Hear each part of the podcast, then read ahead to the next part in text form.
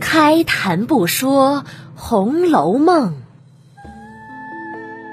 读尽诗书也枉然。我是一米，一米讲红楼，现在开讲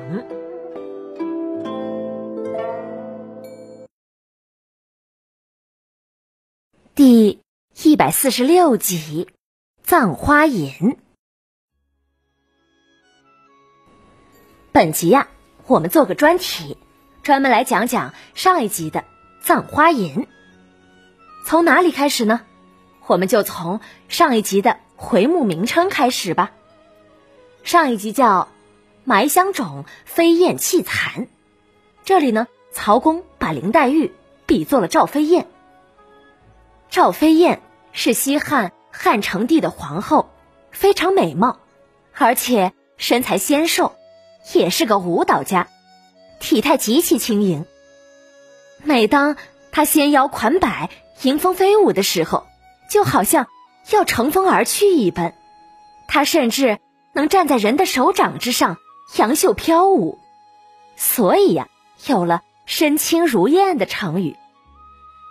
有一天呢，赵飞燕穿了一件云英紫裙，来到了太液池边，在笙歌鼓乐中。翩翩起舞。突然间，狂风大作，赵飞燕像风筝一样飘了起来。汉成帝赶紧叫乐师们拉住赵飞燕的裙摆，免得她被风吹走了。等风停了，人们才发现赵飞燕的云英紫裙竟然被抓得皱皱的。哎呀，这无意的造型啊，一下子造就了一个裙子的新品种。美其名曰“流仙裙”，实际上啊，就是折叠出褶皱的裙子。这种裙子一时风靡宫廷内外，就不知道现在的百褶裙是不是来源于此呢？曹公啊，用赵飞燕来比作林黛玉，就是要突出黛玉的美和瘦；用杨玉环比作薛宝钗，就是要突出宝钗的貌。和丰满，两个人合在一起就是环肥燕瘦。讲完这个回目名称，我们就要来看看什么叫埋和弃了。需要把《葬花吟》先翻译出来。《葬花吟》全诗啊，一共是五十二句，我们每四句解释一下：花谢花飞，飞满天。红绡香断，有谁怜？游丝软系飘春榭，落絮轻沾扑绣帘。这四句的意思是：花儿已经枯萎凋残，风儿吹得它漫天旋转，它们褪尽了鲜红的颜色，消失了芳香。有谁会对他同情哀怜呢？柔软的蛛丝似断似连，飘荡在春天的树间。漫天飞舞的柳絮随风扑来，沾满了绣花的门帘。这四句呀，写的都是落花之景色。再看，闺中女儿惜春暮。愁绪满怀无是处，手把花锄出绣归，任踏落花来复去。这四句的意思是：闺房中的少女面对着残春的景色，多么的惋惜，满怀忧郁惆怅，没有地方。能够寄托愁绪，手拿着锄花的锄头，挑开门帘儿，走到园里。园里的花朵飘落了一地，我怎么能忍心踏着花儿走来走去呢？这四句呀，写的是人看到落花景后之所想。再看。柳丝榆荚自芳菲。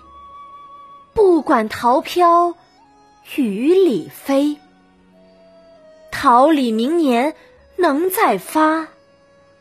明年闺中知有谁？这四句的意思是：轻佻的柳絮，浅薄的榆钱，只知道炫耀自己的芳菲，不顾桃花飘零，也不管梨花纷飞。待到来年大地春回，桃树、李树又会含苞吐蕊。可来年的闺房啊，还能剩下谁呀？这是在想起了未来。再看三月香巢已垒成，梁间燕子太无情。明年花发。虽可啄，却不到人去凉空，巢也惊。这四句的意思是：新春三月，燕子勤来百花，散着花香的巢刚刚垒成。梁间的燕子呀，糟蹋了多少鲜花，多么的无情啊！明年百花盛开时节。你虽然还能叼衔着花草，可是你怎能料到房主人早已死去，旧巢也已倾落，只有房梁空空如也呀？这四句呢，又写到了燕子。再看一年三百六十日，风刀霜剑严相逼。明媚鲜妍能几时？一朝漂泊难寻觅。这四句的意思是：一年三百六十天呐，刀一样的寒风，利剑般的寒霜，无情的摧残着花枝。明媚的春光，艳丽的花朵，能够撑到几时？一朝。被狂风吹去，再也无处寻觅。这四句写了环境对花儿的摧残。再看“花开易见落难寻，阶前闷杀葬花人。独倚花锄泪暗洒，洒上空枝。”见血痕。这四句的意思是：花开时节容易看到，一旦飘落就难以找寻。站在街前，愁思满怀，愁坏了我这葬花的人。手里紧握着花锄，我默默的抛洒泪珠，泪珠洒满了空枝，空枝上。浸染着斑斑血痕，这四句写了愁悲。再看杜鹃无语正黄昏，何处归去掩重门？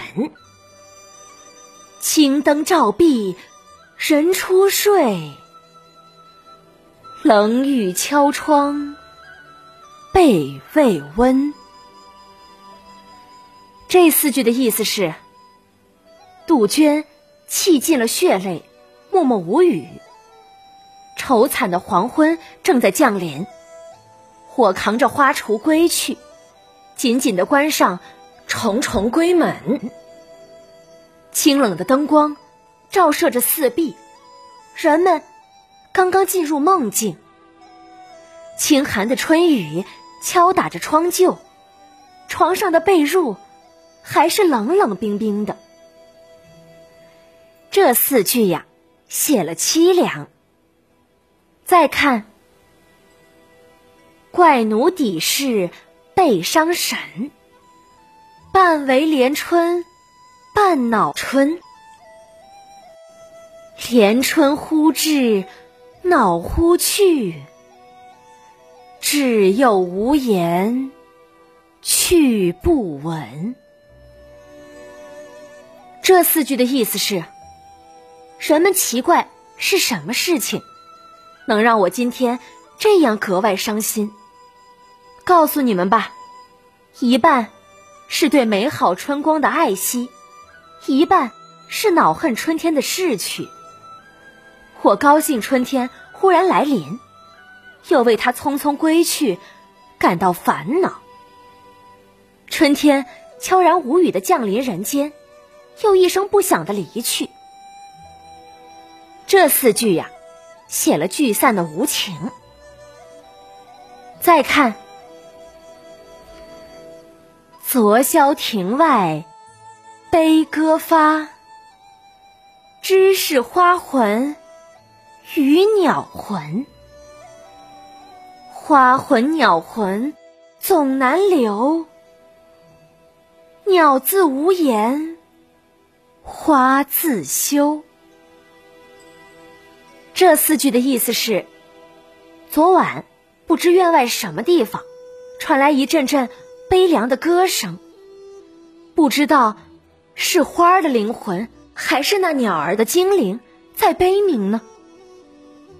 但是，不管是花儿的灵魂，还是鸟儿的精灵，都一样的难以挽留。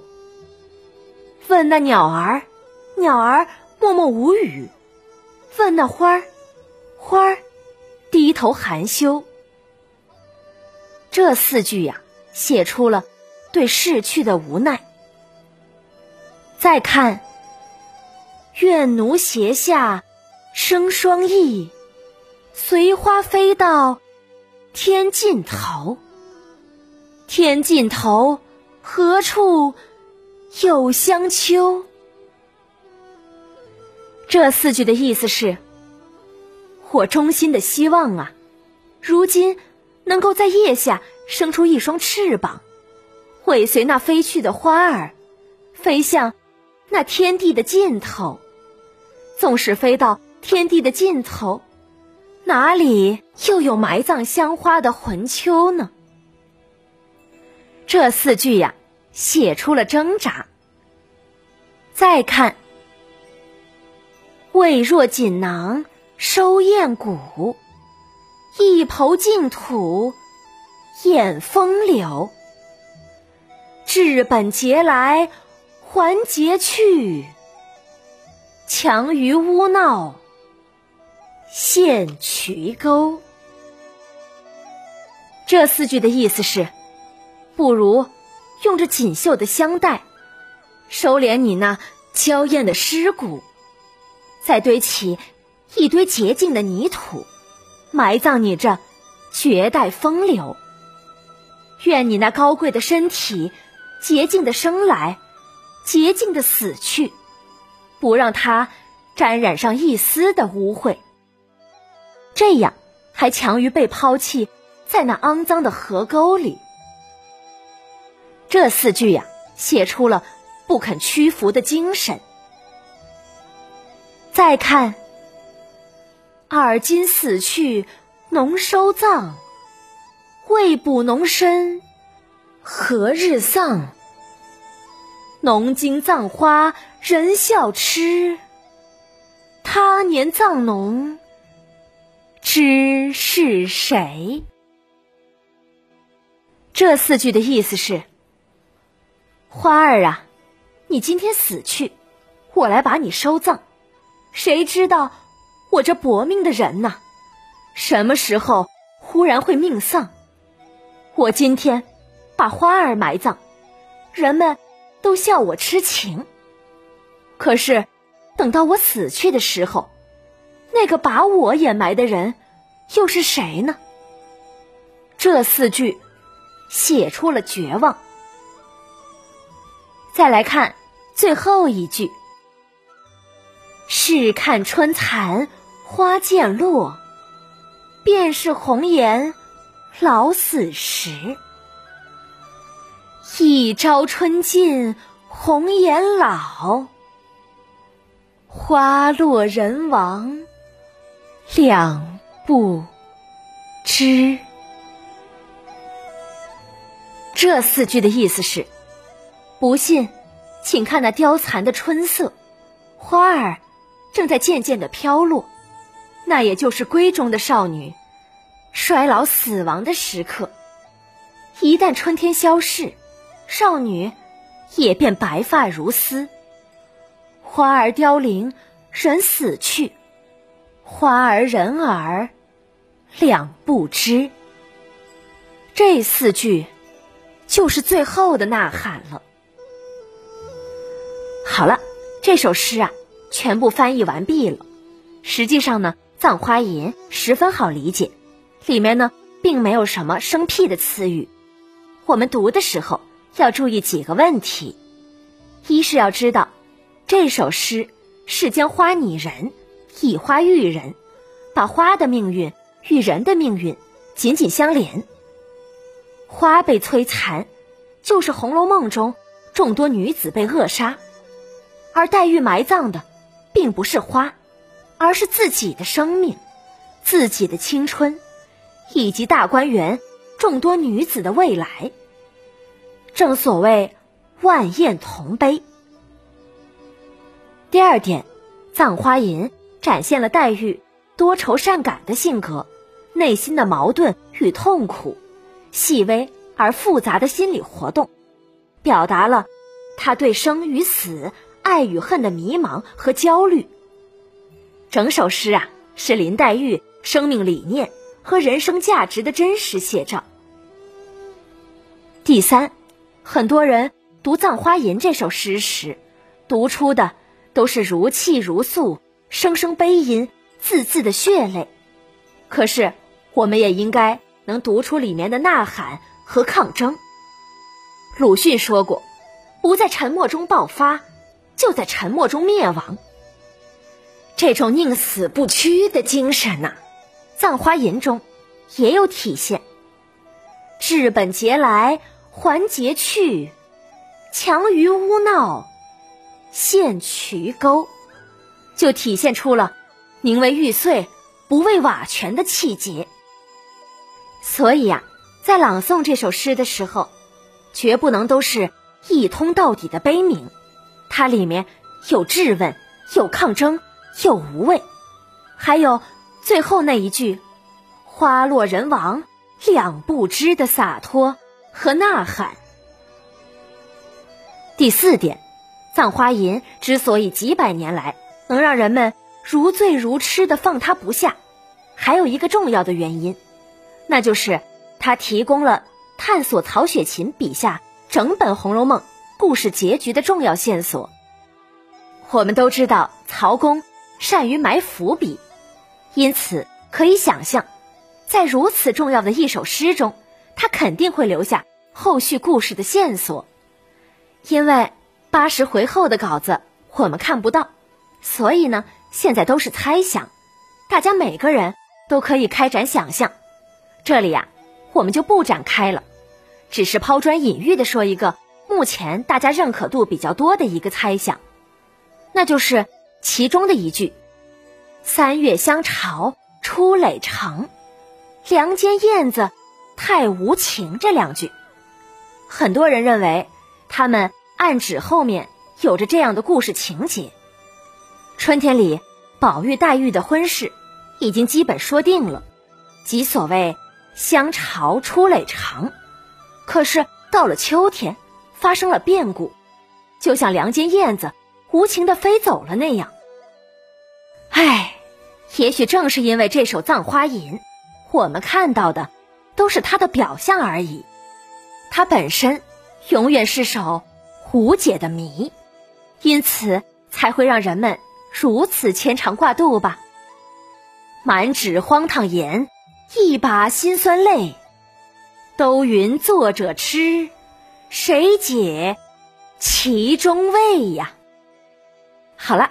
我把本集文稿全部都放了出来，大家可以来我的微信公众号“米德故事”中看看，在公众号中输入《红楼梦》三个字，目录就会出来，再找到第一百四十六集就能看到了。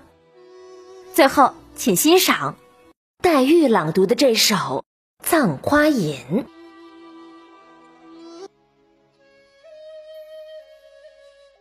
花谢花飞飞满天，红绡香断有谁怜？游丝软细飘春榭，落絮轻沾扑绣帘。闺中女儿惜春暮，愁绪满怀。无是处，手把花锄出绣归，任它落花来复去。柳丝榆荚自芳菲，不管桃飘雨里飞。桃李明年能再发。明年闺中，知有谁？三月香巢已垒成，梁间燕子太无情。明年花发虽可着，却不到人去凉空，巢也。清，一年三百六十日，风刀霜剑严相逼。明媚鲜妍能几时？一朝漂泊难寻觅，花开易见落难寻。阶前闷杀葬花人，独倚花锄泪暗洒，洒上空枝见血痕。杜鹃无语正黄昏，何处归去掩重门？青灯照壁，人初睡。冷雨敲窗，被未温。怪奴抵事，被伤神。半为怜春，半恼春。怜春忽至，恼忽去。只有无言。去不闻，昨宵庭外悲歌发，知是花魂与鸟魂。花魂鸟魂总难留，鸟自无言，花自羞。愿奴斜下生双翼，随花飞到天尽头。天尽头，何处有香丘？挥若锦囊收雁谷，一抔净土掩风流。治本节来，还节去。强于污闹，陷渠沟。而今死去农收葬，未卜农身何日丧？农经葬花人笑痴，他年葬侬知是谁？试看春残花渐落，便是红颜老死时。一朝春尽红颜老，花落人亡两不知。